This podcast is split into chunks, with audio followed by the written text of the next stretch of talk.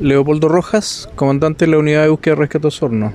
Lamentablemente un nuevo llamado, tres personas que se encontraban haciendo un día de, recreo en la zona de cerca del puente colgante de Ovejería, por la zona de Ovejería, eh, ingresan a las aguas del río Rahue, uno de ellos atraviesa la corriente hacia lo que es el sector de Rahue, donde está el gimnasio, el estadio Alberto Aler, y se le pierde la vista. Posteriormente, estas personas, estas otras dos personas que lo acompañaban se dirigen a Carabineros a colocar una denuncia por presunta desgracia. Nos llaman y acudimos al lugar y hemos estado dentro de la tarde ya rastreando la zona, buscando especialmente a las personas que habían visto o acompañaban al señor que está perdido, que lleva por nombre Germán Gregorio Galas Gómez, de la ciudad de Rancagua.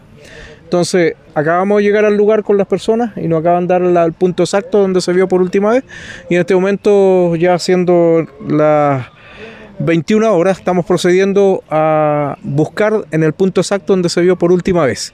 Habíamos hecho un rastreo preliminar, ya que no teníamos mayor información, y habíamos avanzado más o menos casi un kilómetro en la ribera del río por el sector de ovejería sin resultados positivos. Así que ahora nuevamente ingresamos a la zona donde fue visto por última vez y si no tenemos resultado hoy día durante la tarde, la noche, mañana vamos a volver a revisar la zona, ya que esta persona dejó todos sus documentos a del río junto a sus compañeros, celular, cédula de identidad y todas las pertenencias que andaba trayendo. Se metió solamente con traje de baño al río, así que se descarta la posibilidad de que haya podido salir hacia algún otro lado sin que alguien lo haya visto sin vestimenta. Así que vamos a trabajar acá en la zona y habiendo novedades inmediatamente vamos a informar de lo que suceda.